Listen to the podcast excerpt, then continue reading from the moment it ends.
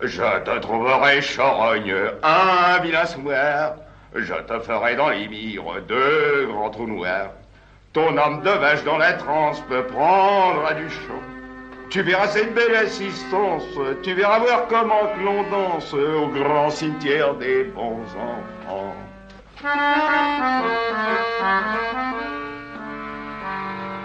Mais voici ton enfance et son petit.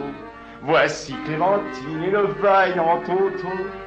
Faut-il dire à ses potes que la fête est finie? Au diable ta sorte cargo, m'importe, au mal fraté ce que le vent emporte, feuille morte, souci.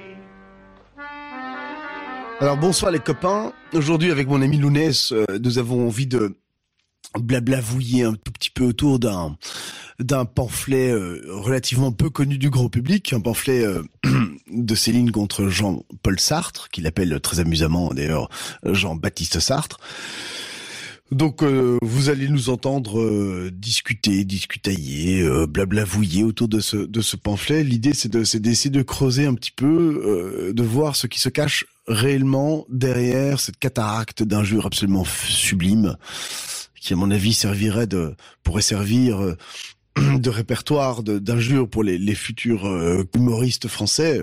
Je, pense, euh, je pense à Greg Toussaint par exemple, qui me plaît beaucoup, mais il y en a tant d'autres qui pourraient, à mon avis, qui devraient s'inspirer de Ferdinand pour trouver de nouvelles insultes. Enfin, peu importe. Mais donc de voir derrière ces insultes quel est le quel est le propos fondamental quel est l'objet fondamental ou le sujet principal de ce de ce pamphlet, excusez-moi, contre Sartre. Voilà. Bonne émission à tous. Oui. J'aimerais aussi vous poser la question suivante. Vous avez dit tout à l'heure, en parlant de la langue française, langue royale, langue impériale, n'est-ce pas Il y a un gros reproche que l'on formule à l'égard de vos livres, c'est l'emploi des mots les plus ordinaires, je ne dirais pas les plus vulgaires, ni les plus grossiers, mais souvent on dit Céline est un écrivain qui se complaît dans les mots les plus bas et qui choisit en général pour s'exprimer le langage le plus commun. Et alors j'aimerais que vous nous donniez une explication, parce que je sais, moi, moi je le sais, que vous êtes un défenseur de la langue française. Voilà, n'est-ce pas? Un jour, je dis à Maribel justement ceci, il me dit Oh, mais euh, oh, c'est une ordure, etc. Il dit Non, pas du tout. Parce que pour faire de l'ordure, il faut en être sorti n'est-ce pas? Il faut justement être très détaché. Et c'est mon cas. Je suis essentiellement raffiné et essentiellement euh, euh, plutôt puritain. Je, bois de l'eau, je mange des nouilles et je Et vous ne fumez pas? Je ne fume pas, je ne me connais aucun vice, je ne rien du tout. Et par conséquent, je suis, j'attends n'importe qui. les hommes les plus vertueux sont les plus dangereux. Oui, c'est ça, c'est ce qu'on a reproché à Robespierre et ce qui a fini si mal. Et alors, euh, l'histoire, c'est que euh, cette ordure que vous euh, manie, je la manie en prochain. En, médecin, non? Ou à peine. En prochain un, un, peintre de se servir de la couleur caca dans le fond de ses tableaux. C'est un, un, beau fond de caca, n'est-ce pas? Dans, les tableaux, on en voit tout le temps des tableaux en caca, il y en a partout. Mais c'est l'opposition des teintes qui fait les choses.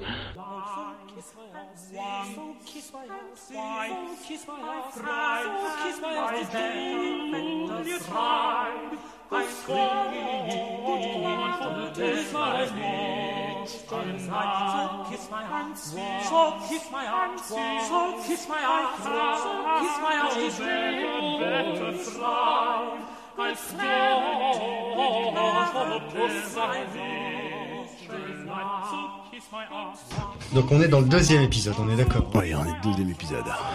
J'ai envie de parler de d'un petit pamphlet euh, Enfin, quand je dis ça, c'est un, c'est un pléonasme, évidemment. Pamphlet, c'est par nature, par définition, c'est un écrit court. Et le pamphlet dont j'ai envie de parler avec toi aujourd'hui, c'est le, c'est le pamphlet intitulé À l'agité du bocal de Céline, pamphlet contre Sartre, rédigé ou en tout cas publié en 1948. Et c'est, euh, écoute, c'est un merveilleux, c'est une merveilleuse petite fessée euh, anti-Sartre de trois pages.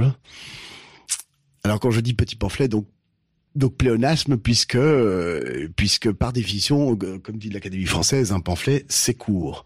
On parle un peu par facilité des bagatelles pour un massacre, tu sais, ou de l'école des cadavres comme étant des pamphlets.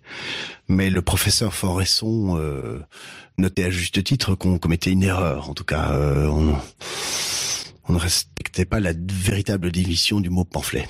Tu vois? Est-ce que tu connais la JT du bocal? Oui, bien sûr. Oui, oui, oui. Tout le monde en a entendu parler. Tout le monde. Ce sera le sujet de. Enfin, la plupart des Céliniens, des Célinolâtres, des Célinodules en ont entendu parler. Ce sera, je crois, le thème de l'émission. Euh, une âme française, Louis le dernier dit Céline, deuxième épisode, mmh. Lounès Darbo au micro, et bien sûr l'émission de Lapine, dont euh, voilà, dont, dont, il est l'animateur en chef. Voilà. Alors aujourd'hui donc à la JT du bocal. Ce texte paraît en 48, je t'ai dit, en appendice d'un livre qui s'appelle Le Gala des Vaches d'Albert Paraz. Alors en fait, pour faire un, petit point sur le déroulé des événements, Céline réagit à un article intitulé Portrait d'un antisémite que Sartre avait publié trois ans plus tôt, tu sais, en, en décembre 45, en pleine épuration donc. Moment fort dangereux évidemment pour tous les écrivains dits de droite si Céline réagit si tard, en 48, euh, je rappelle que c'est parce qu'il était exilé au Danemark entre 44 et 48, très occupé du reste à, perdre ses dents au fond d'une geôle à Copenhague, ou à y attraper la pélagre. Enfin soit.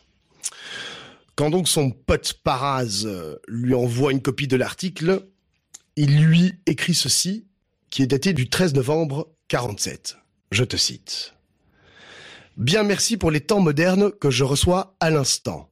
Je me jette sur Sartre. Vraiment l'individu est trop idiot. Il décourage. Il ne comprend rien. Il est ignoble. C'est affreux.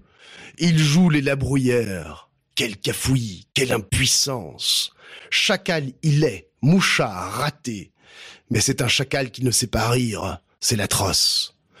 Le chacal bien abject est intelligent. Lui pas. Le chacal a son rire ignoble, lui pas. D'où cette furie, cette gesticulation absurde, cette infirmité épileptoïde, l'ordure. Et mon avorton au surplus, il râle dans ma crotte, il m'écœure. Tu parles d'une terminologie riche, mais c'est incompréhensible, lassant bafouillage confusionniste. Il relève du coup de pied au cul, de la trique. Je vais le torcher, mais mon avocat ici me conseille d'attendre, de ne point animer la presse à mon sujet, que mon état ici est encore trop précaire. J'aimerais surtout lui casser la gueule, le dérouiller à zéro. Il aura la surprise, je t'assure. Il n'emportera pas au paradis la phrase en question. Voilà, fin de citation. Donc, euh, Céline choisit la forme pamphlétaire, ce qui lui permet toutes les licences du genre ainsi insulte sur la personne de Sartre, sur son nom, sur son physique, son caractère, sa valeur littéraire, etc., etc. Il faut croire qu'il travaille très vite puisque dès le 26 de ce même mois de novembre, soit 13 jours plus tard, il écrit au même parase, je te cite, Une fessée pour Sartre est là, toute prête, mais il me faut l'accord de mon avocat. Je la crois assez bienvenue, cette fessée, croustillante. Mais j'ai déjà terriblement payé pour mon brio. Fin de citation. La question maintenant se pose de savoir où publier son pamphlet. Son choix se porte rapidement sur les cahiers de la Pléiade, dirigés à l'époque par Jean Paulhan. Mais bon, l'idée foire, le, le, le recule devant la violence du machin. Et c'est donc pourquoi, finalement, Ferdinand propose à son pote Albert Paraz euh, de l'intégrer en appendice de ce euh, gala des vaches euh, que je t'ai cité au début de l'émission.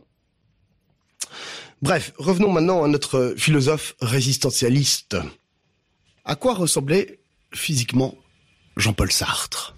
Petit, vilain, exotropié, n'est-ce pas? Il était atteint de, cette espèce de d'exotropie, c'est-à-dire deux yeux qui partent euh, l'un dans un sens et l'autre dans l'autre. Or, Céline, comme toutes les photos des années 30 et 40 nous le montrent, c'est un beau gars. Il est bien bâti, il est plus grand que la moyenne. Il ne fait pas loin du mètre 80. C'est d'ailleurs pour ça qu'il a pu rentrer au 12e cuirassier à Rambouillet. Puisqu'il fallait, comme tu sais, une, taille minimale d'un mètre 73 ou 75. Bref, il avait des yeux d'un d'un très beau bleu, bleu-gris, qui ne laissait aucune femme indifférente, s'il faut en croire les nombreux témoignages qui nous en sont restés. Bref, c'est un beau gosse.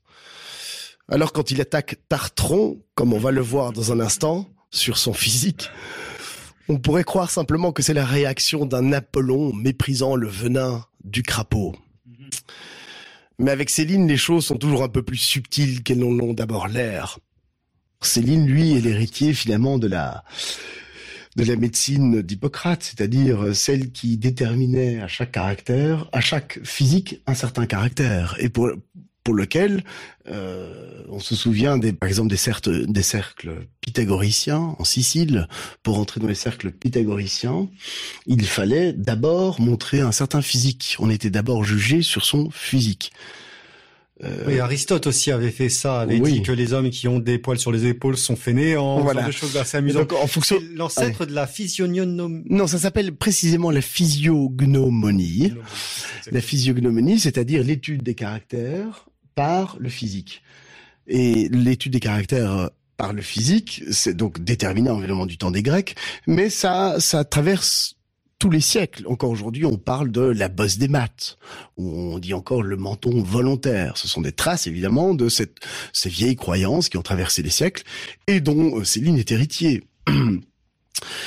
Euh, on se souvient par exemple Balzac, la comédie humaine. Tu te souviens? Eh Bien Balzac, on sait qu'il a euh, établi les descriptions de ses personnages en se basant sur les travaux d'un médecin suisse qui s'appelle Lavater ou Lavaté, je ne sais pas très bien comment on prononce L-A-V-A-T-E-R, qui a fait quatre volumes, si tu veux, où il, montre différents... Euh, il fait des croquis. Des croquis, il, exactement. tire des conclusions au plan psychologique. Psychologique, L'homme français qui a fait ça au XVIIe siècle, c'est le peintre Charles Lebrun, qui est un homme qui a peint notamment plusieurs plafonds du château de Versailles, oui, lorsque le château était construit.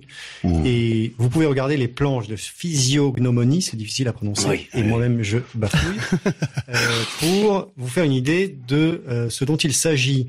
C'est euh, assez curieux. Certains ont des physiques aquilins, d'autres voilà. ont des physiques euh, léonins, voilà, oh, ou même d'animaux un peu moins, un peu moins recommandables évidemment. Voilà. Et Céline va évidemment jouer là-dessus dans à la JT du bocal, bien entendu. Ça, mais on, y, on reviendra plus tard. Mais donc c'est l'héritier, on peut vraiment dire, c'est l'héritier de cette pensée pluriséculaire pour laquelle un physique disgracieux augure d'une morale, d'une pensée, d'une personnalité disgracieuse. Voilà. Et donc, il va jouer là-dessus dans la première partie du pamphlet qu'on va lire euh, bientôt, tout de suite. Mais peut-être il faudrait revenir sur le rôle de Sartre pendant l'occupation. Sartre a eu deux ou trois. Euh... Est-ce que c'est le grand résistant qu'on qu'on connaît ou qu'on croit connaître lors de la guerre elle-même, euh, a écrit dans Comédia, qui est un journal de théâtre qui était compromis avec l'occupant assez assez profondément. Hmm. Il a fait il a fait euh, des pieds et des mains pour faire jouer sa pièce de théâtre. Tout à fait. Euh, il a même il fait des... très bien devant qui c'était. Enfin, il a fait des pieds et des mains pour que Céline vienne assister à ses en premières. Plus, voilà donc bon. Mais pour revenir en arrière, tu te souviens en 40. Hein, il était dans les Vosges en tant que soldat météorologiste, j'ai lu quelque part. Et tu te souviens, il a été capturé par les Allemands, euh, jeté au stalag.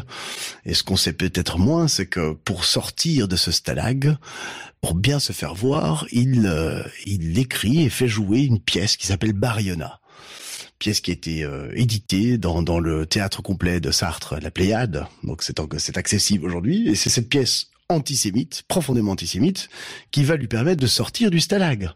Donc il se fait bien voir, n'est-ce pas, des des Sturmtruppers, je, je sais pas quoi. Des paratroopers. des paratroopers.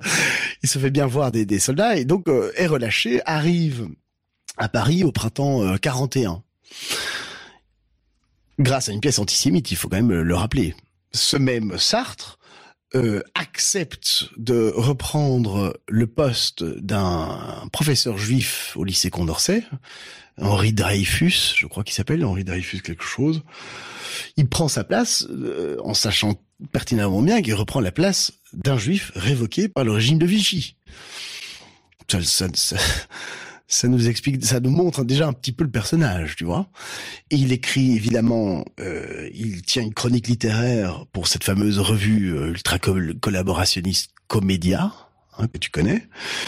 Et c'est d'ailleurs, euh, bon ça je le sais, grâce à Émile Bramy, c'est un grand célinien que tu trouveras une, une, une excellente euh, conférence de lui sur ça. Émile Bramy, c'est un de ces céliniens anti-Céline. C'est toujours assez curieux d'ailleurs ces hommes qui vivent au crochet d'un autre pour euh, le descendre finalement. Ils font toute leur carrière sur un homme, mais pour le descendre et pour être, euh, enfin pour, pour dire en gros qu'ils sont l'élève qui a dépassé le maître. Enfin ce, genre de choses. Oui, c'est curieux. je te trouve peut-être un peu sévère, mais mais euh, bon, enfin, parfois voilà, j'ai écouté souvent des conférences de cet homme.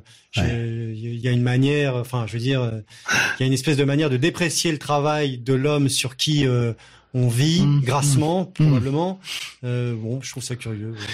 en tout cas, c'est Émile Bramy qui nous, qui nous rappelle que que c'est la grande Sartreuse, hein, donc c'est Simone de Beauvoir évidemment, la grande Sartreuse qui va persuader euh, euh, Sartre d'arrêter de publier dans euh, dans cette revue ultra collaborationniste parce que c'était trop dangereux. ce même Brami rappelle que pour l'être et le néant, qui paraîtra en 43, euh, eh bien, notre notre cher Jean-Paul ou Jean-Baptiste doit passer par la censure allemande. Ah, pourquoi tu dis Jean-Baptiste? Écoute, c'est amusant. Euh, euh, Céline fait semblant d'ignorer le prénom de l'intellectuel en vogue en, euh, en l'appelant Jean-Baptiste plutôt que Jean-Paul dans ce fameux pamphlet qu'on va qu'on va découvrir dans quelques instants. Euh, c'est une façon, si tu veux, de le déprécier, de le mépriser, de lui montrer qu'il ne connaît même pas son prénom.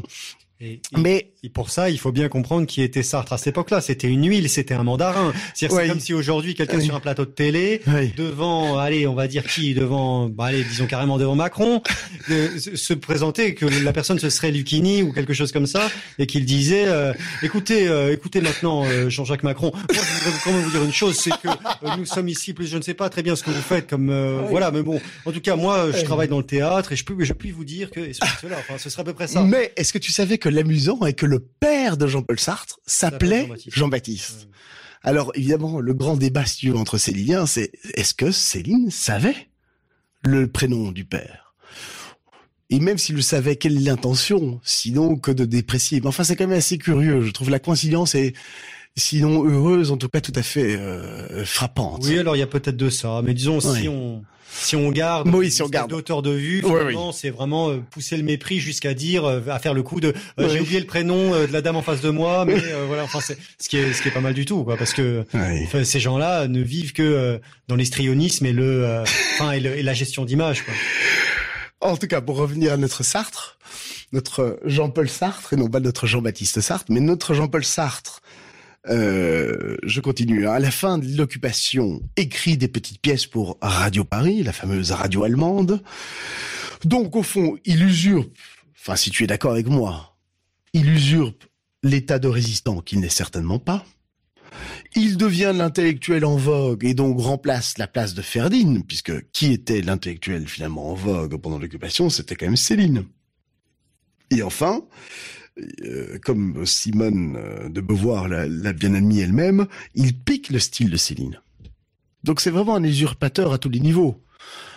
Encore une fois, Brahmi euh, l'explique mieux que moi dans, cette fameuse conférence qu'on trouve sur sur YouTube. En tout cas, en décembre 45, quand il écrit dans une revue qu'il vient de fonder, qui s'appelle Les Temps modernes, il écrit que si Céline, attends, il faut que je retrouve mes notes, si Céline a pu soutenir, je crois, les thèses des, nazis, des, des... Oui, c'est Sartre qui a dit. si Céline a pu soutenir les, thèses, des nazis en gros et a pu écrire les livres qu'il a écrits, c'est parce que il avait été payé pour ça, ce qui est très grave, c'est une accusation très grave à ce moment-là de l'histoire en plus, c'est ça constitue de manière détournée, ça constitue quoi? Ça constitue un appel au meurtre. C'est vraiment très grave de, de dire ça à ce moment-là.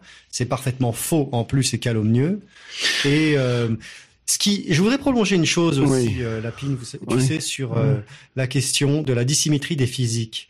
Tu disais que hmm. selon les classiques, elle était éventuellement la preuve d'un certain comportement psychologique ou d'une certaine, euh, ou en tout cas d'une certaine moralité. En tout cas, pour eh ben, nos anciens, c'est lié. le physique euh, réellement est lié au moral. Ça, il, Il, voit une, il y a une unité dans tout pour nos ancêtres, ça c'est certain.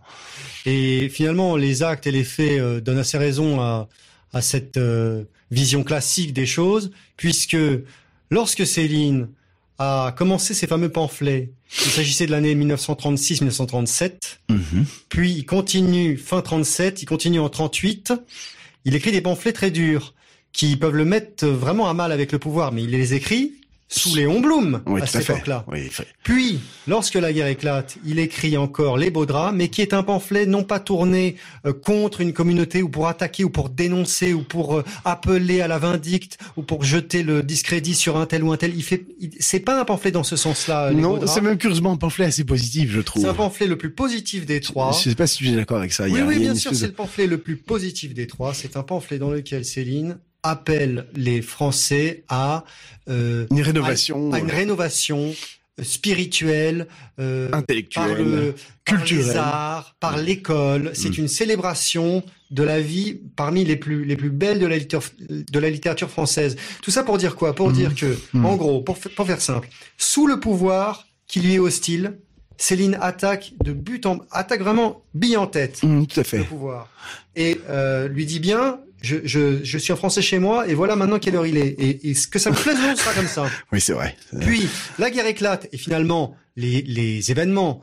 euh, lui donnent enfin comme- c'est pas lui donnent raison mais les événements sont de son côté. Et il pourrait très bien là a- accepter une place de mandarin qu'on lui tend de droite et de gauche et dire désormais maintenant c'est moi l'intellectuel en vue et maintenant je suis l'écrivain qui a la conscience. Du peuple français il aurait très bien pu jouer ce, ce- tout à ce- fait. Et il ne le fait pas. il ne le fait pas. Il reste l'homme qu'il est le médecin des pauvres euh, à la- euh, tranquille qui À continue Montmartre, sa vie ouais. à aider les, les siens Mm. et euh, à être le le le enfin voilà le littérateur délicieux qu'il est et D'ailleurs, c'est et juste pour finir là-dessus, qu'est-ce que fait Sartre, lui? Tout le contraire. Dans les années 30, il cire les pompes à Céline en euh, c'est en mettant en exergue une phrase de Céline d'une pièce de théâtre quasi introuvable de lui. Donc ça veut dire que c'est le, c'est vraiment le fan. Sartre, c'est le fan de L'église. Céline. Tu parles de de l'église. là. l'église. Ouais. Sartre, c'est le fan de Céline qui a été, qui a été Hmm. déniché dans les œuvres de jeunesse de Céline, comme le font tous les fans. Quand vous êtes fan d'un auteur, vous cherchez ses œuvres de jeunesse. C'est, c'est le coup classique. Hmm. Euh, je sais pas moi. Je, Flaubert, euh, tu prends bon, les voilà, premiers. etc. Vous êtes fan de Welbeck, bah vous allez lire Approche du désarroi, Ouais. ou vous allez lire lire son bouquin terrible sur Lovecraft. Euh, voilà, si vous êtes fan de Welbeck, vous passez par là forcément. Et là, vous, vous avez des surprises même d'ailleurs. Euh, et tout ça pour dire, finalement, Sartre est le petit fan de Céline, oui, mais pour se retourner contre lui. C'est-à-dire qu'il le célèbre en allant chercher une phrase dans l'acte le plus subversif de sa petite pièce de théâtre de jeunesse. L'acte antisémite, tu dois le dire, le troisième acte. Tout à Tout à fait, fait. bien que... Et- Oui, oui, tout à oui, fait. bah oui. Mais bien que le terme antisémitisme, il y aurait beaucoup de choses à dire sur. euh, Oui, oui, pour- d'accord, bon, bref, il faudrait définir le sémitisme pour définir sa, sa contre, euh, oui. enfin, comment dire, son antimatière, tu vois. Oui. C'est un peu ça, bref. Et tout fois, ça pour dire en tout cas Ouais. que euh, lorsque la guerre éclate, par contre, que fait euh, que fait Sartre? Il suit la tangente et il l'augmente en participant à Comédia, en donnant sa pièce de théâtre, en étant un petit homme à Paris euh, qui s'est jamais caché ni à je ne sais pas, Hmm. il est pas du tout. euh, on sait qu'il a porté des valises euh, dans les années 50-60 comme on dit, mais on n'a pas vu qu'il ait fait fait quoi que ce soit euh, euh, lors de l'occupation et Ouais. quand des enfin voilà et quand des, des bottes des bruits de bottes passaient dans le- la rue de Rivoli. Il me semble pas qu'il y ait eu quoi que ce soit de ce genre-là. Donc c'est pour dire en fait Hmm. que d'un côté, il y a un espèce de, de petit fan anxieux qui, euh, qui avance euh, en, en baissant la tête, disons, et puis euh, en la relevant tout d'un coup euh, à la faveur d'événements dont il aurait plutôt dû se méfier, ça c'est Sartre. Et de l'autre côté, il y a un homme absolument en droit qui est resté toujours le même et qui a jamais, qui est jamais entré dans une coterie ou qui a toujours refusé de se faire payer pour autre chose que les livres qu'il Ouais. qu'il vendait. Il a même refusé le moindre article. Les journaux l'ont publié, mais l'ont publié à titre de Céline nous écrit une lettre. Oui, tout à fait. jamais il a dit ouais ouais je vous Oui. écris un article. Mais il le dira à la fin de sa vie. Je, moi, je, je, je suis une femme gratuite, une femme du monde. Euh, c'est Oui, pour ça qu'il, c'est pour ça qu'il tenait même euh, en, en un certain mépris les journalistes comme rebattait au Brasillac. sûr, il Même avait déjà eux. le- il avait déjà quasiment à cette époque-là Ouais. le, le petit la petite phrase en fait il l'avait mais de Ouais. synthèse bien que c'est pas lui qui l'ait formulé celui qui l'a formulé vous le savez notre, notre mécène à tous ici au RFM et qui est euh, qu'une journaliste est une euh, Une pute ou un C'est chômeur. ça tout simplement. Donc oui lui euh, lui Céline avait déjà compris ça Non, mais c'est-à-dire qu'il il s'est jeté je dans la suis femme bataille. du monde je me donne à qui je veux Oui. mais je suis femme du monde et j'en veux, j'en veux plus. Ça, c'est comme ça que je, que je fais. Et pas putain. Ouais. Et ça, je refuse de faire le trottoir. Voilà, c'était la phrase de, euh, de Céline. En tout cas, il l'a répété à la fin de sa vie. Il a même dit une chose tout à fait incroyable. Il a dit, euh, Euh, il a écrit au juge d'instruction, je crois, de, son procès, tu sais, euh, avant de pouvoir rentrer euh, à Paris après ces, ces années d'exil au Danemark. Les Juifs devraient m'élever une statue euh, pour le mal que j'aurais pu leur faire et que je ne leur ai pas fait. Ce qui prouve bien évidemment qu'il était conscient que sa position, en tout cas de, oui. de poète, prophète, certainement pendant l'occupation, lui aurait permis, de... lui aurait permis évidemment de faire du mal effectif, ce qu'il n'a pas fait, ce qu'il n'a jamais fait. Il a mis une ce que Sartre, lui, euh, a éventuellement pu faire si on regarde bien sa carrière, puisque... Mais Sartre voulait se mettre en avant, voilà. il s'est compromis... De... Et lui a reçu une statue élevée, d'une certaine manière, on pourra parler de... Enfin, revenons peut-être à la JT du vocal, euh, revenons peut-être au texte, si tu veux bien. Je crois qu'on a suffisamment euh, montré le, le, rôle compromis de, de Sartre pendant, pendant l'occupation, et ce qui m'intéresse aujourd'hui, c'est de voir, c'est de lire avec toi cette fessée euh, que, que Céline torche pour euh, laver l'affront euh, que lui fait Sartre, évidemment. Rappelons l'affront, c'est l'affront ah, bon. Sartre qui dit qui Céline alors, a été payée par attends, les Allemands attends, pour écrire les livres qu'il a J'ai retrouvé quelque part cette fameuse phrase. Si Céline a pu soutenir les thèses socialistes des nazis, c'est qu'il était payé. Donc l'affront est énorme. C'est d'abord dire qu'il était payé, et en plus payé par qui? Par les Allemands. C'est-à-dire les ennemis toujours. Les ennemis que Céline a combattus sur le champ de gloire en 14-18. Les Boches, les Teutons, hein, les Gothiques. Bon, donc l'insulte est double. Payé fois... et payé par les Boches. C'était réduire Céline à, bien, une position... À bien, euh... à bien regarder, si on veut être vraiment dans l'exactitude, cette phrase constitue quoi? Constitue une calomnie. Et une calomnie qui est doublé d'un appel au meurtre. À cette époque-là d'histoire, vu la tension qui Alors, régnait et vu ce qui s'était passé au début de l'épuration. Donc, euh, c'est à la fois une calomnie et, une appel, et un appel à la Alors, je, je, je vais te dire, je suis peut-être pas tout à fait certain d'être d'accord avec toi pour l'appel au meurtre. Calomnie, à mon avis, c'est une évidence. J'ai l'impression que Sartre essaye tant de s'expliquer, si tu veux, la, les écrits de Céline, en se disant, bon, la seule option valable dans mon système de pensée, c'est qu'il aurait été payé parce que je vois pas autrement. Sartre évidemment pense avec le, le, le avec avec, Brasillac, Brasillac a, a, été suspect de la même chose. Il a été tué. Il a fini fusillé. Oui, mais je veux dire, je, oui, bon, bref, bref, oui, c'est peut-être un peu compliqué à expliquer. Je suis pas sûr, si tu veux, que ce soit un appel au meurtre. Je, je m'arrête là. Je vais peut-être pas aller plus loin, mais en tout cas, la phrase écrire ça en décembre 45 en pleine opération, ça, toi et moi, nous sommes d'accord. C'était évidemment les conséquences auraient pu être très funestes si Ferdinand avait été à ce moment-là à Paris. Euh, du ciel, comme tu sais, il a il a suivi l'intuition de Lucette. Euh, en juin 44, euh, tu sais, tu connais l'épisode, Lucette fait un mauvais rêve, on parle à Ferdinand et ils, font leur bagage et partent pas tout à fait euh, comme, comme j'ai entendu dire récemment euh, à la radio et à la télévision française. Il n'est pas vraiment parti en catastrophe. Mais enfin bon, c'est un c'est un point euh, un point secondaire. Bref, nous nous allons, euh, si tu veux bien, Lounès, commencer la lecture de la du bocal.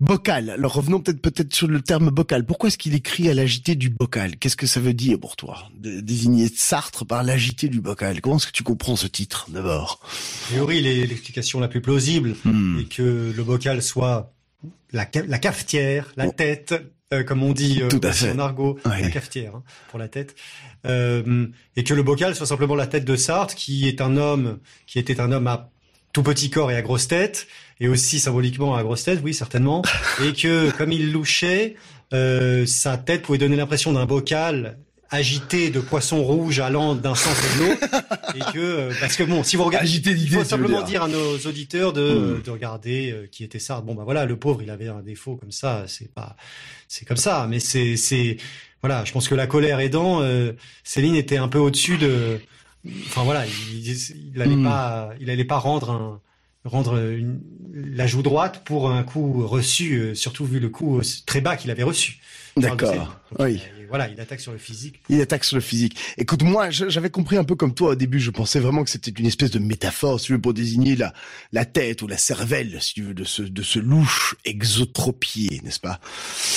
Je sais pas si tu connais la commentatrice célinienne euh, aujourd'hui morte malheureusement au feu, Nicole Debris. Oui, oui, bien sûr. Tu connais Extraordinaire Ouais. euh, livre de biographie sur Céline de Nicole Debris. C'est Préfacé livre par Marcel Aimé, une référence ce Oui, bouquin. oui. Elle a notamment aussi écrit. euh, est Il était une fois Céline, je crois. Tout à fait. Oui.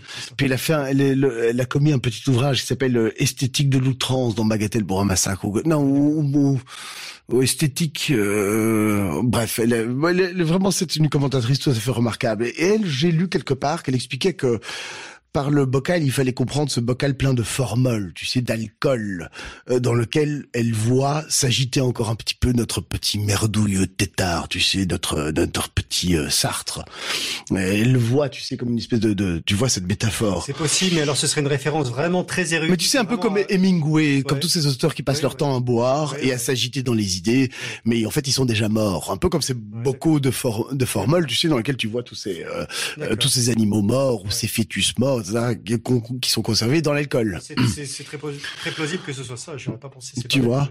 En revanche, moi je viens d'apprendre quelque chose que je j'ignorais, c'est que en argot, à Paris, depuis la fin du XIXe siècle, le bocal désigne à la fois l'estomac et l'anus. Ce qui prend évidemment un tout autre sens, puisque à l'agité du bocal, c'est à celui qui s'agite dans mon anus. À celui qui s'agit dans mon anus. Et on va voir qu'effectivement le texte conforte une telle euh, interprétation des choses. Ce qui n'enlève rien évidemment à ce que tu ce que tu penses, ce que tu expliques et, ce que je comprends à la suite de Debris. Mais ça donne une, une couche peut-être plus euh, euh, peut-être plus stable à l'interprétation. Bref, je commence la lecture. Tu m'interromps absolument quand tu veux. Je ne vais peut-être pas tout lire. Euh, tu m'interromps quand tu veux, quand il y a un problème de, de, de lexique, de vocabulaire, ou des références chronologiques, d'accord? À fait, Thierry. Je ne lis pas grand-chose, je n'ai pas le temps.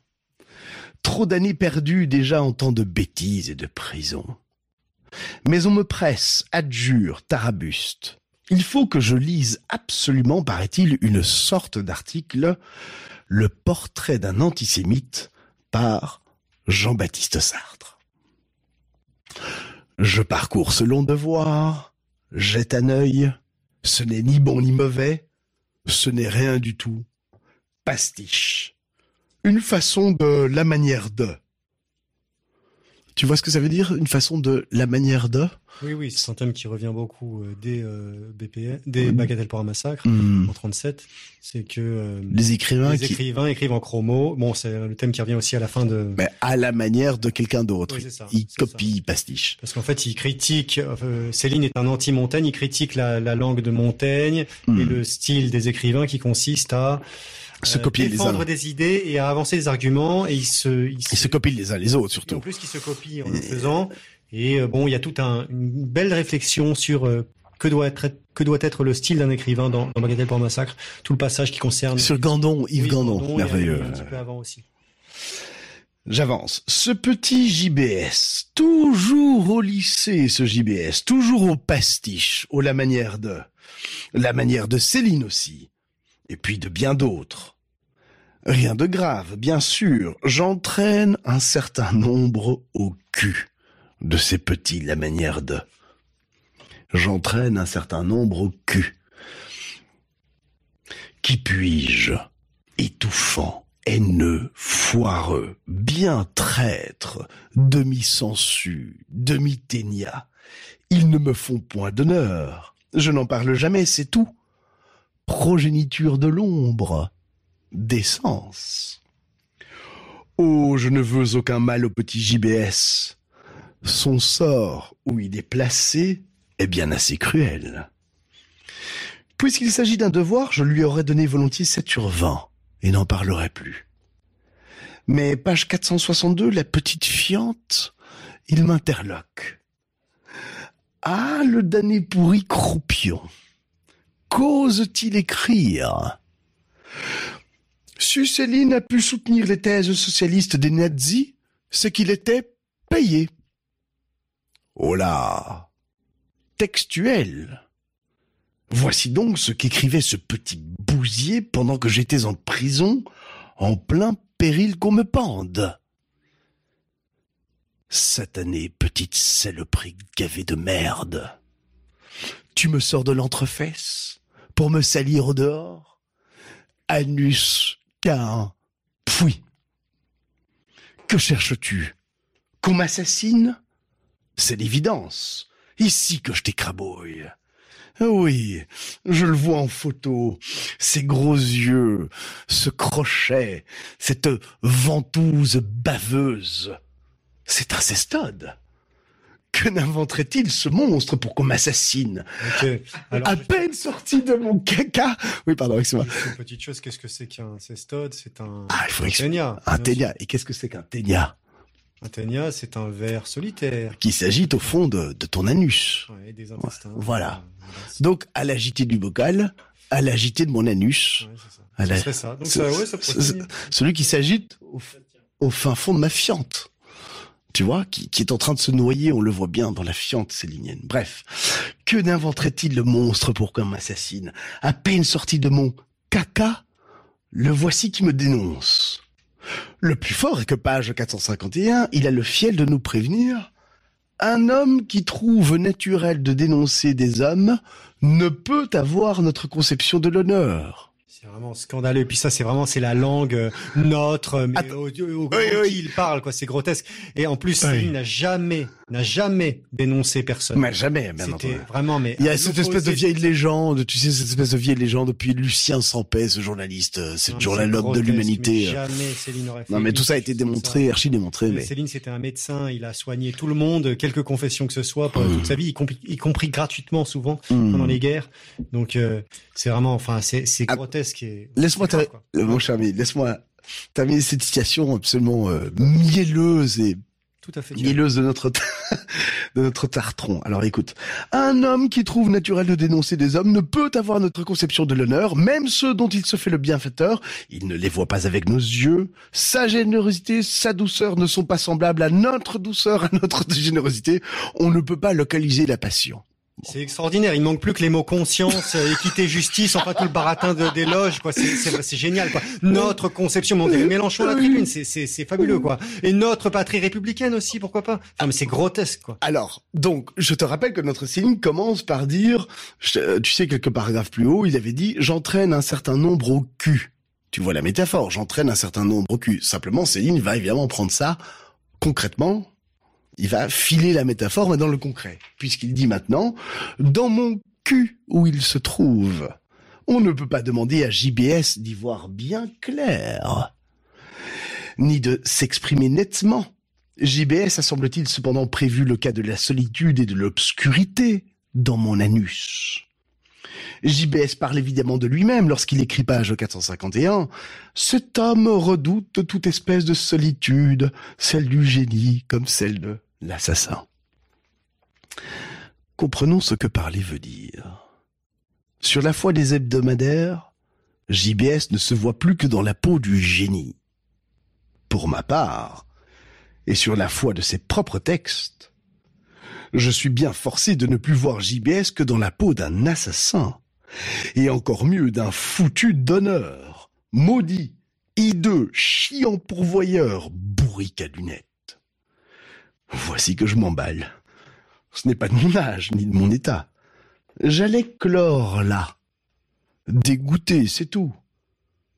Je réfléchis. Assassin et génial. Cela s'est vu, après tout.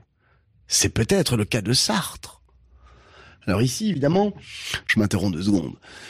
Première partie, on a compris la, méta- la métaphore filée, tu sais, il traîne au cul, une espèce de sous-demi-bouse de fiente de pangolin. Bon, on a compris.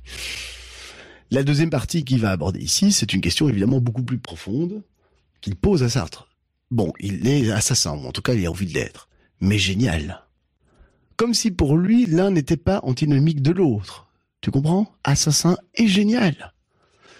On connaît par exemple euh, bah, le peintre Caravage, par exemple. Tu oui, sais. Oui, oui, bien sûr. Qui est un peintre fabuleux du clair-obscur, qui est même le- l'initiateur, le lanceur de ce, de ce style. Et qui était, qui a qui était un homme qui se, bat, qui se battait en duel très souvent et qui était un homme violent, qui ne poursuivi par le Vatican toute sa vie et qui va terminer euh, Il a fini euh, sur une tué plage. de manière très violente. Euh, C'était un pré Pasolini, quoi, d'une certaine manière. Quoique Ouais. je pense pas qu'il avait les mêmes penchants que Pasolini. Oh, oh, oh, non, non, il était. oh, euh, je- Caravage, il était, il Euh, était l'amant d'une d'une prostituée qu'il a peint plusieurs fois sous les traits d'une. Oui, mais je crois qu'il aimait l'oignon aussi, tu sais. Hmm. Je crois qu'il avait. euh, J'ai pas entendu parler de ça. bon, il avait des mœurs italiennes alors. Comme Oui. en France, en France, on disait ça pour. Oui, c'est l'humanisme. l'homosexualité, c'est qu'on disait qu'en fait, les- on appelait ça avoir des mœurs italiennes. Ah voilà. C'est marrant parce qu'aujourd'hui, l'italien serait le Latin lover ou enfin, je sais pas. euh, Non, non, Euh, non. bah si, ce serait Ils quoi? aiment se prendre quand même. De... C'est le manzo, quoi. Ce serait un peu ça.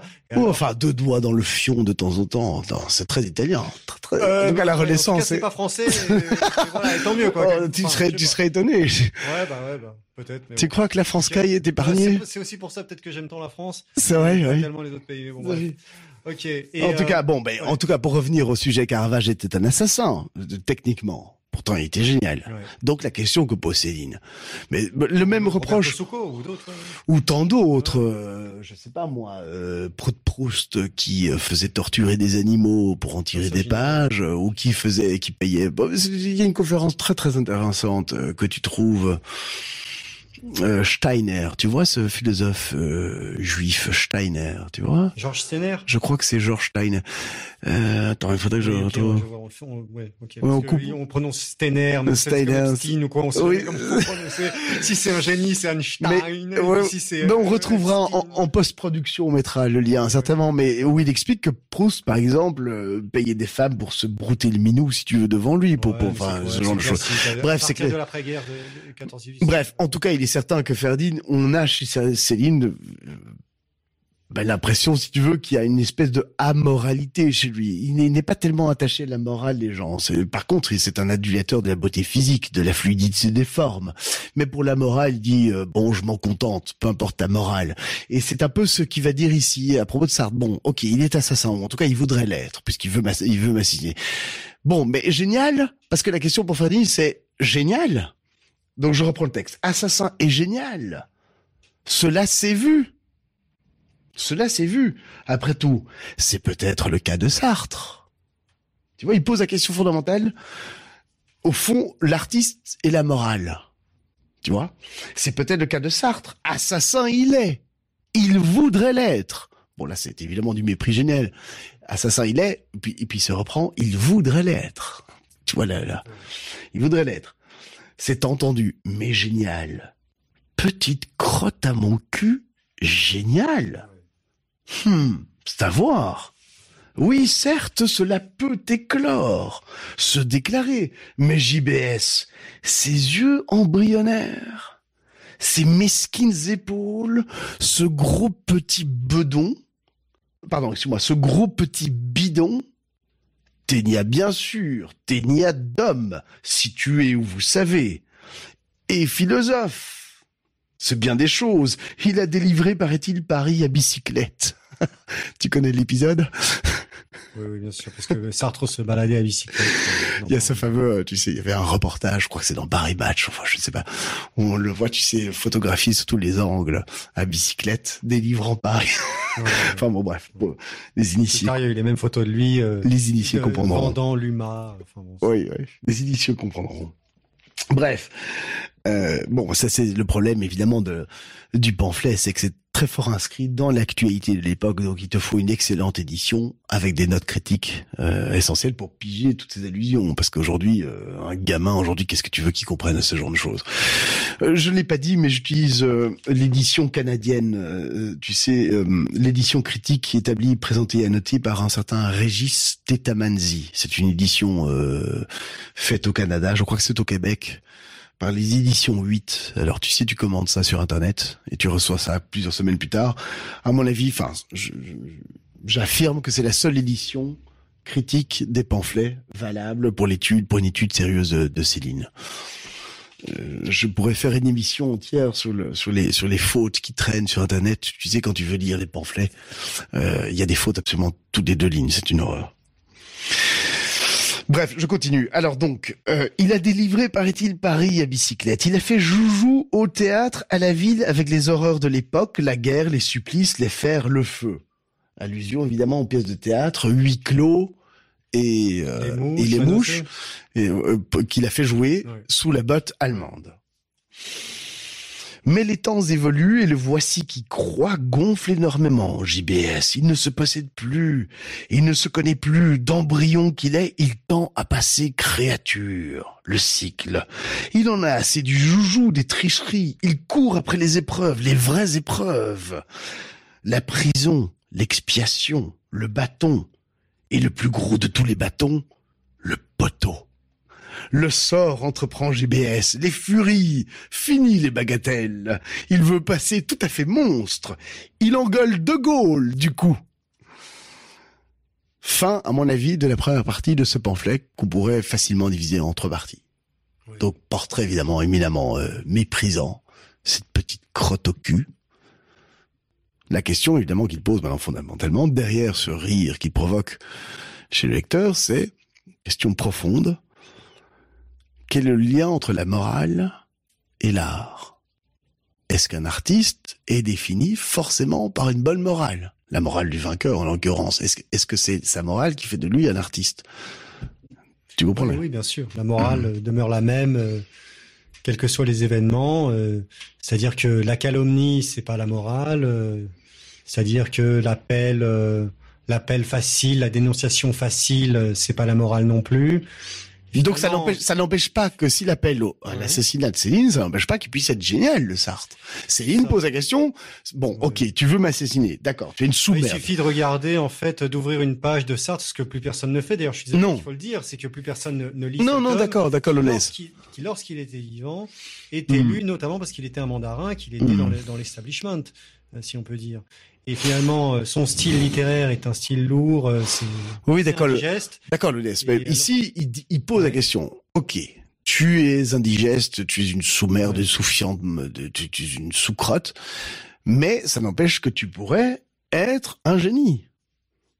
Alors, il va, j'aborde maintenant la deuxième partie, et on va vraiment rentrer dans le dans le fond du propos, parce que Céline, derrière cette espèce de, de n'est-ce pas, de, cataracte d'insultes tout à fait géniales, au fond, pose une question très fondamentale, on va on la découvre ensemble. Il veut commettre l'irréparable, il y tient, les sorcières vont le rendre fou. Il est venu les taquiner, elles ne le lâcheront plus.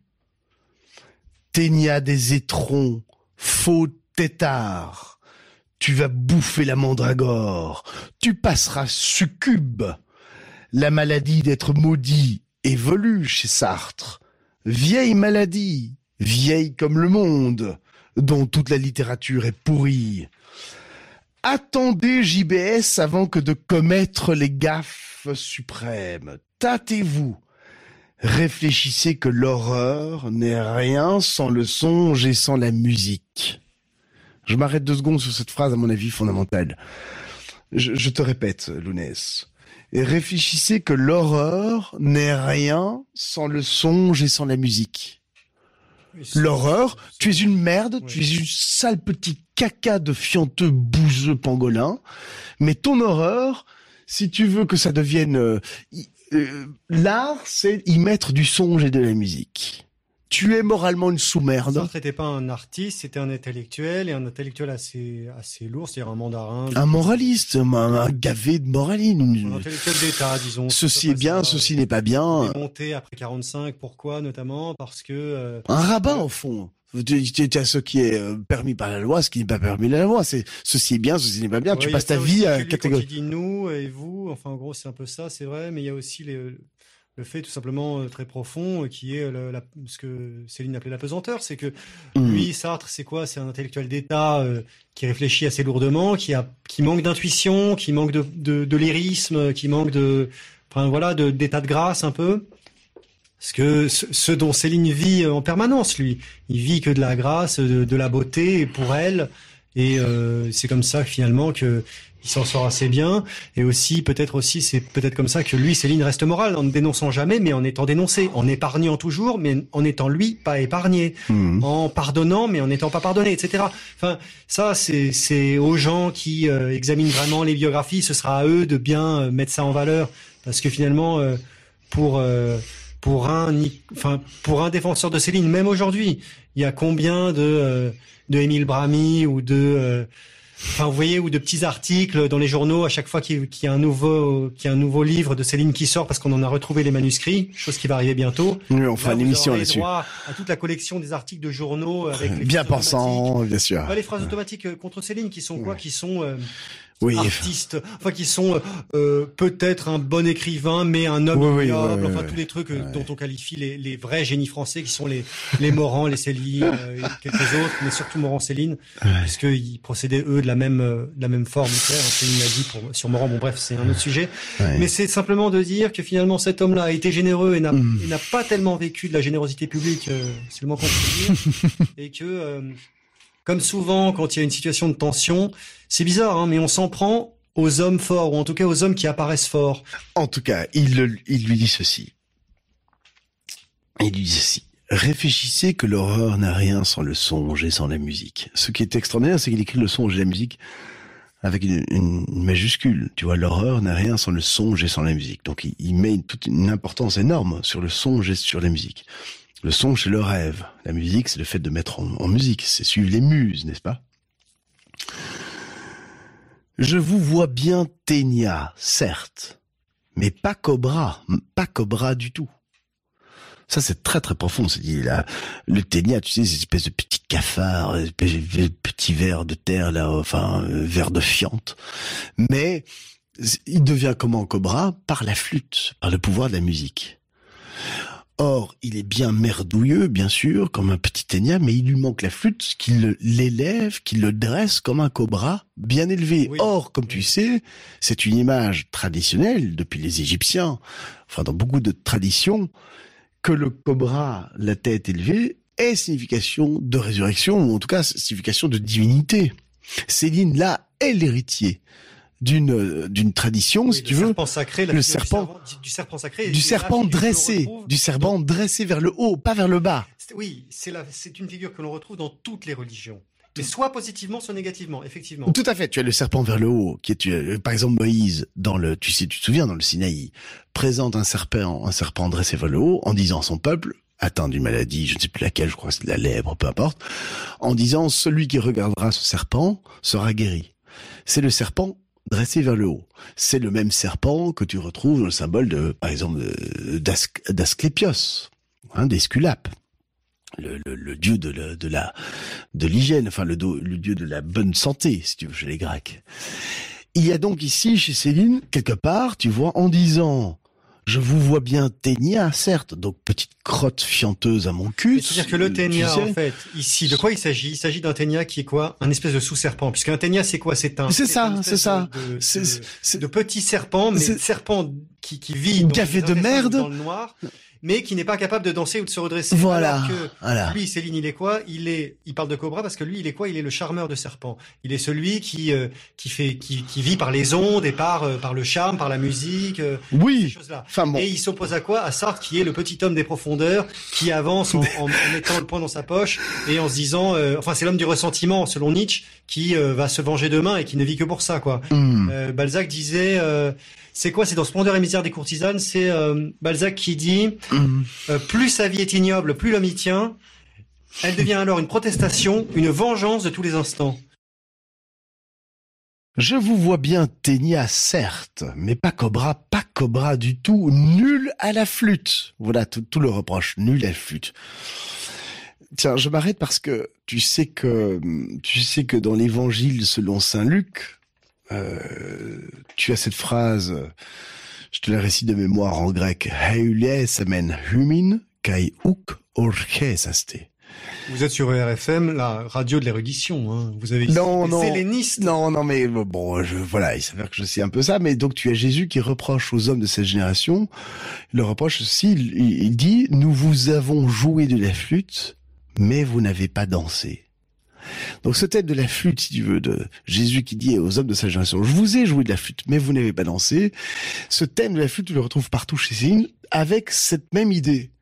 Il vous manque à tous de la flûte. Vous êtes lourd, pesant, bourbeux, crasseux, fianteux, puruant, purulent. Vous êtes des, vous êtes lourd. Tu te souviens à la fin Une de sa vie euh, est-ce que ces références de Hum. Céline Hmm. viendraient de l'évangile ou viendraient d'autres sources? Parce que, comme on Alors, sait, il est assez critique de, de la religion chrétienne. Oui, mais attention, que- tu peux toujours tout dire et son contraire avec. Ferdinand. Hein, il n'était pas natif du Gémeaux pour rien. Euh, Céline a reçu une éducation catholique quand il était jeune. Il a été euh, pendant un an ou deux, je crois, dans une école, une petite école religieuse du centre de Paris. Euh. Oh, oui, c'est ça, il me semble.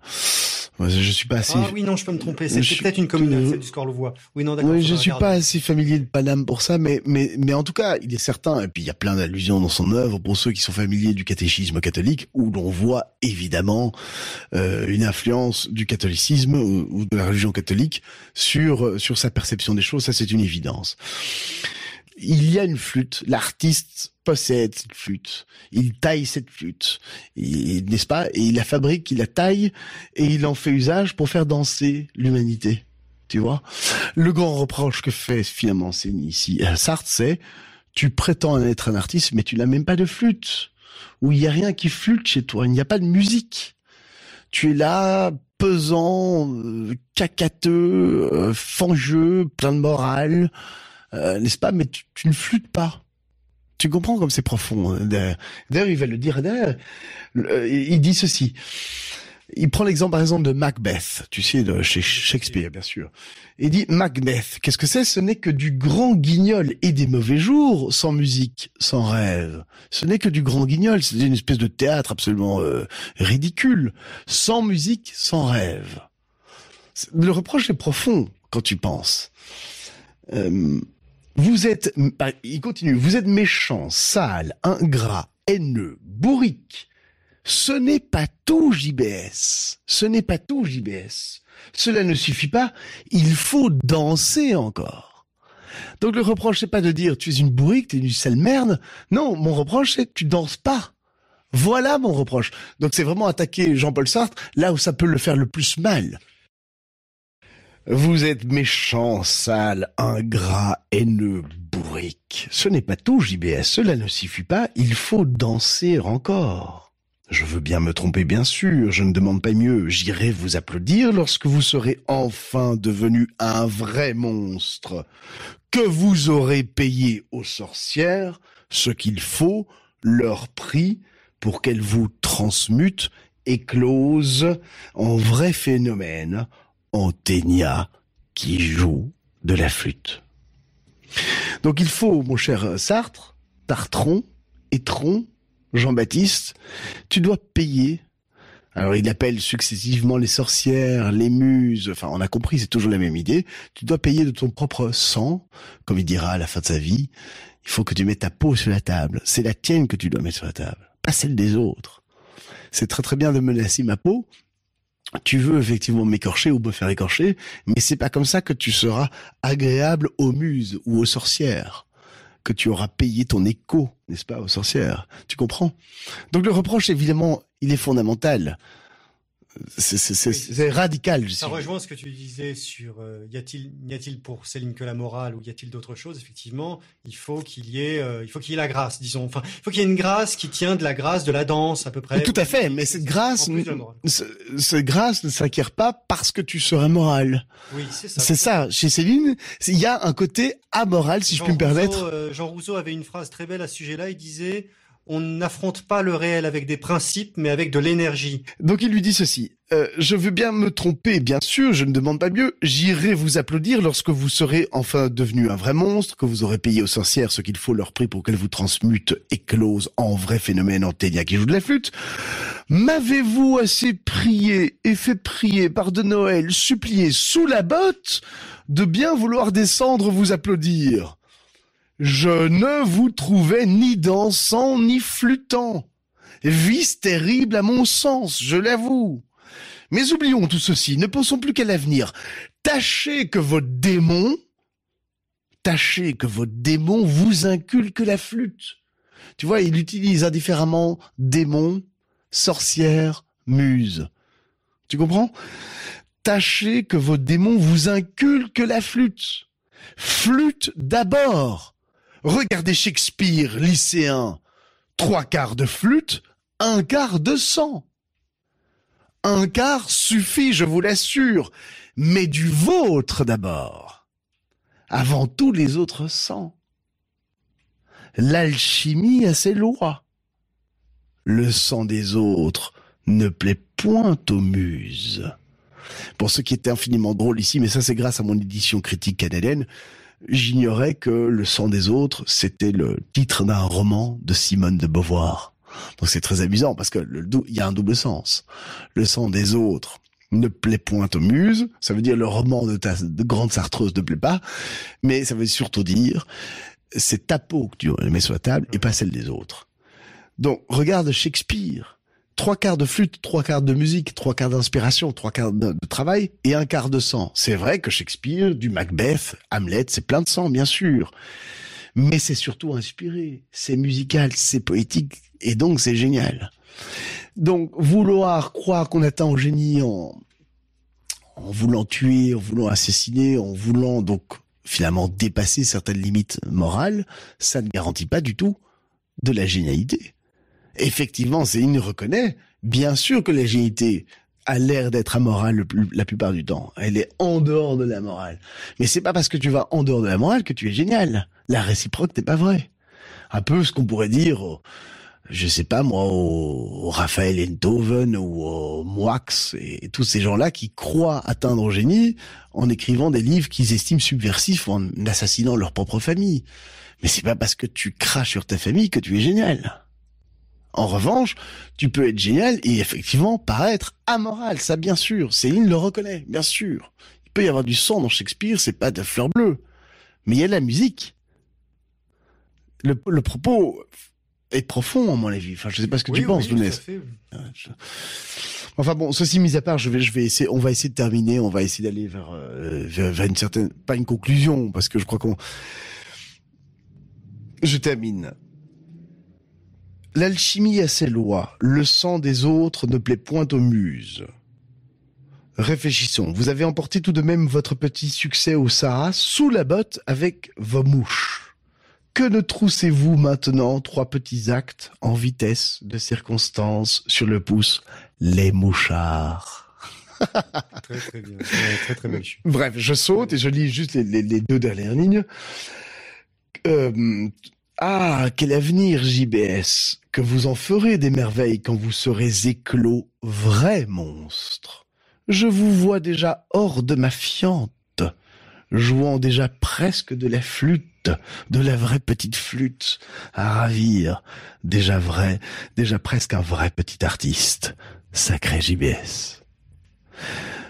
Voilà, je crois qu'avec ça, on va, on va s'arrêter. Mais donc, peut-être pour résumer, pour conclure, il me semble que Céline met le doigt sur le plus grand reproche qu'il fait à tous les auteurs de sa génération et tous ceux qui prétendent, n'est-ce pas, au génie, c'est que c'est qu'ils ne mettent pas leur peau sur la table, ils ne font pas comme Martias dans l'Antiquité, ils ne sont pas écorchés par le dieu Apollon, ils restent donc dans leur peau, et en restant dans ta peau, tu es, tu es lourd, tu es crasseux, chassieux, pourbeux, fianteux, et puis euh, aussi, euh, ceux qui font ça souvent se mettent avec les autres, puisque euh, ils veulent rester médiocres et ils ont besoin d'autres médiocres pour ah, les ben soutenir. ah ben bien sûr. D'être à plusieurs pour peser de tout leur poids. de tout leur poids. Et que les vrais artistes sont lyriques, sont légers. Sont légers. je crois que nous allons nous envoler nous aussi. Merci de l'invitation, Lapine. Merci à toi, de... Lounès. Merci à toi. Ceci pourquoi est-ce que vous avez été euh, emmené à Simia ah, Oh, pour la question très simple. Euh, que à Paris, on ne demandait qu'à m'assassiner. J'aurais même pas vu la cour de justice, moi. J'étais assassiné soit l'Institut dentaire, soit la Villa Saïd. Tout était prêt. Je me suis sauvé, esquivé, parce que je ne voulais pas être assassiné, ni moi ni ma femme. On m'a tout volé. Bon, c'est entendu juste une petite misère.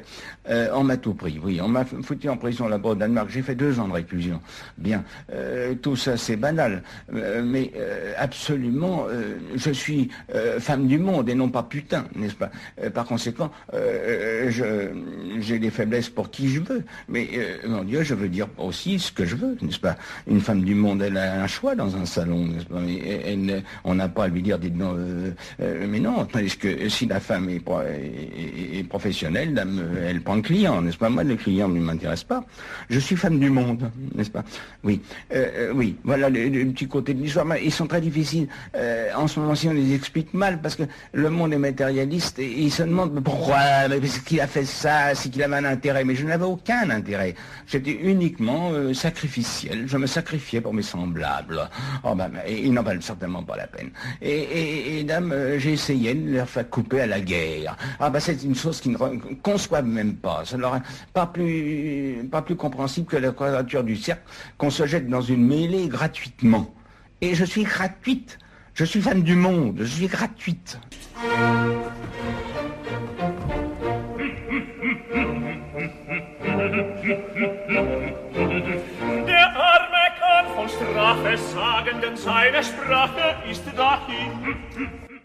Voilà, merci à toutes et à tous de nous avoir écoutés pendant une heure, Lounès et moi, euh, blablavouiller, déblatérer, parler, euh, disserter sur l'agité du bocal sur ce pamphlet anti-Sartre, sur cette fessée merveilleuse célinienne.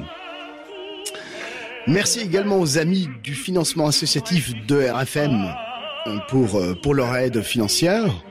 C'est bien grâce à vous que nous pouvons enregistrer cette émission sur du matériel professionnel. Vous êtes du reste invité à consulter ou à écouter le bonus que j'ai préparé pour cette émission. Enfin, j'en profite pour inviter les, les non-amis, en tout cas les presque amis, euh, à devenir de véritables amis, c'est-à-dire des amis qui, qui nous aident financièrement, à rejoindre donc la page du financement associatif, euh, dont je mettrai le lien, enfin plutôt dont le, la post-production mettra le lien euh, sur, euh, sur la page justement que vous êtes en train de consulter. Voilà, bonne journée à toutes et à tous.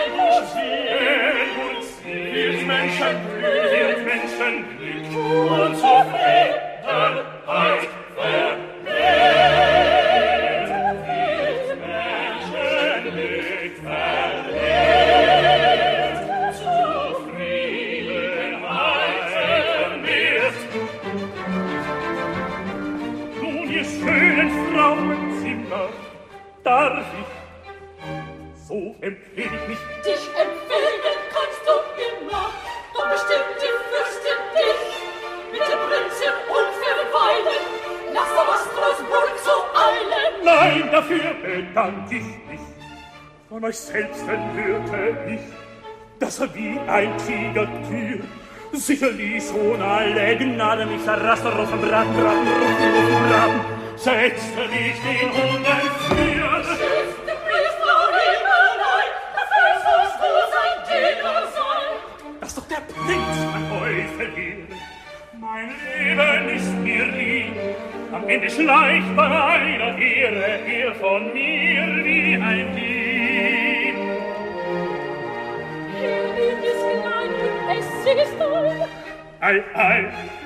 Stadt der Ruine sein. Deine Füße und Blöckchen tönen, werd ich sie auch wohl spielen